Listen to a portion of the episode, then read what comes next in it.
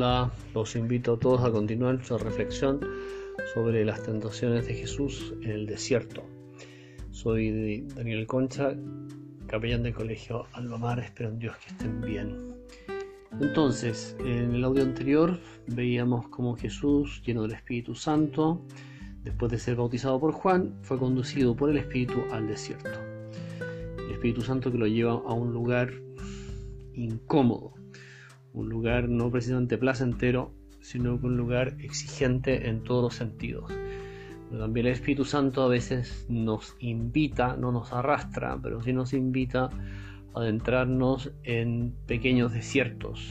Si hay que tener la fortaleza para mm, asumir esas etapas de la vida, como la actual. Me parece que de alguna manera todos estamos metidos en este desierto de la pandemia en que hay zonas extremadamente difíciles, áridas y calurosas durante el día y muy frías durante la noche, donde reina la oscuridad y hay lugares que ya no son tan duros, pero sea lo que sea, podemos en general hablar de una situación, digamos, social de prueba. Y tenemos que en esto también ver una llamada de Dios para desarrollar virtudes, ciencia, fortaleza, superación de los estados de ánimo, generosidad, pensar en los demás y también, lógicamente, una ocasión para crecer en las virtudes teologales, la confianza en Dios, la esperanza en que saldrán muchas cosas buenas de esta situación y el amor a Dios, que se hace más fuerte, fortalecer el amor de Dios, que nuestro amor a Dios sea más fuerte, más, como decir, todoterreno, no es como esos autos que apenas pueden eh, salirse del pavimento porque ya se mm, detienen, sino que esos 4x4 que son capaces de enfrentar terrenos más difíciles, más exigentes. Bueno, pidámosles al Señor un amor 4x4. Bueno, entonces, eh, dice el texto eh, que estuvo durante 40 días en el desierto y fue tentado por el diablo. Fíjese que el diablo aparece al final de, este, de esta cuarentena de Jesús en el desierto, 40 días. Y, eso también significa que a diferencia de nosotros, el Señor le permitió al demonio tentarlo.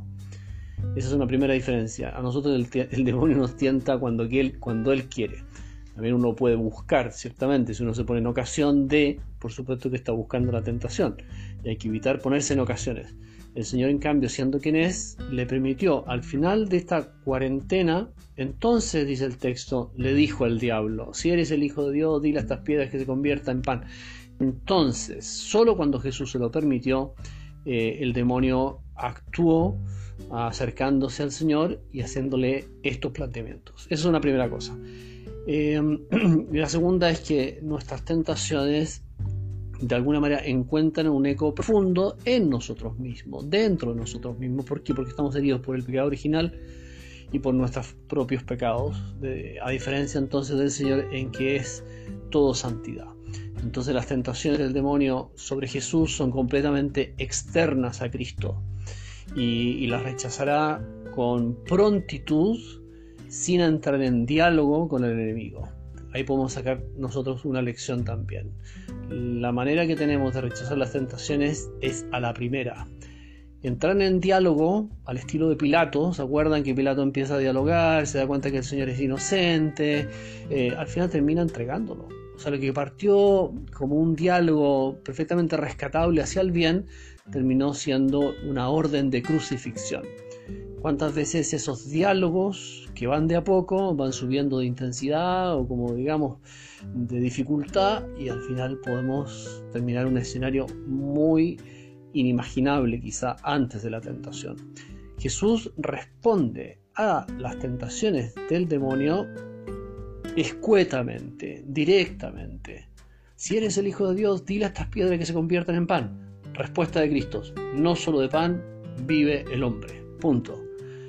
Así tenemos que rechazar nosotros las tentaciones. Qué importante entonces será pedirle al Señor, Señor, ayúdame a reconocer tu voz y ayúdame a reconocer la voz del enemigo.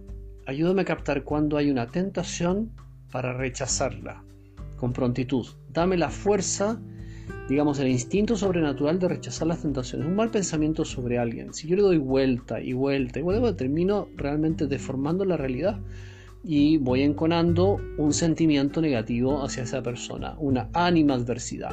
Entonces lo que al principio no era más que una cierta antipatía o una cierta falta de química, puede terminar siendo un, sentimiento verdaderamente adverso hacia el otro, un desprecio y que incluso me podría llevar a hablar mal de esa otra persona. Bueno, entonces las respuestas escuetas del Señor nos enseñan que hay que reconocer la voz del enemigo y responderle con prontitud para echarlo fuera, no entrar en diálogo. Eso es estrategia, digamos, básica, pero que a veces se nos olvida y caemos fácilmente en el diálogo al estilo de Pilato. Después el diablo lo llevó a un lugar elevado y le mostró todos los reinos de la superficie de la tierra en un instante y le dijo, te daré toda esta potestad y su gloria porque me ha sido entregada. Mentira, mentira, si por algo el demonio es mentiroso y padre la mentira. Es experto en mentir odia la verdad, odia el bien, pero siempre comienza la tentación con una deformación de la verdad, con una cierta ambigüedad. O sea, no hay nadie más experto en la ambigüedad que el demonio. Le encanta tergiversar cosas y se resiste a todo elemento claro y verdadero.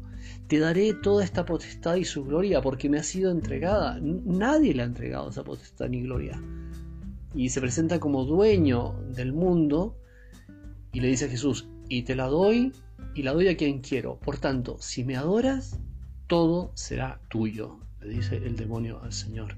Jesús le respondió, escrito está, adorarás al Señor tu Dios y solamente a Él darás culto.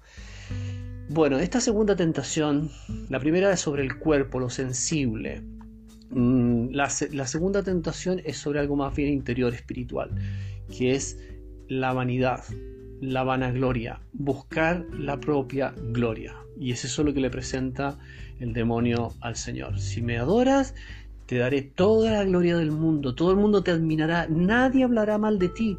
Todo el mundo dirá, Jesús, wow, lo máximo, increíble, fantástico, aplaudimos y los estadios llenos para poder escuchar tu palabra como la gloria humana, el exitazo total, ¿ah? el triunfo, pero ya hiperbólico. Y, y no, el Señor le dice, no, adorarás al Señor tu Dios y solamente a Él darás culto. Bueno, entonces terminamos esta reflexión haciéndonos una pregunta. ¿Buscamos la gloria de Dios positivamente con la gracia del Señor?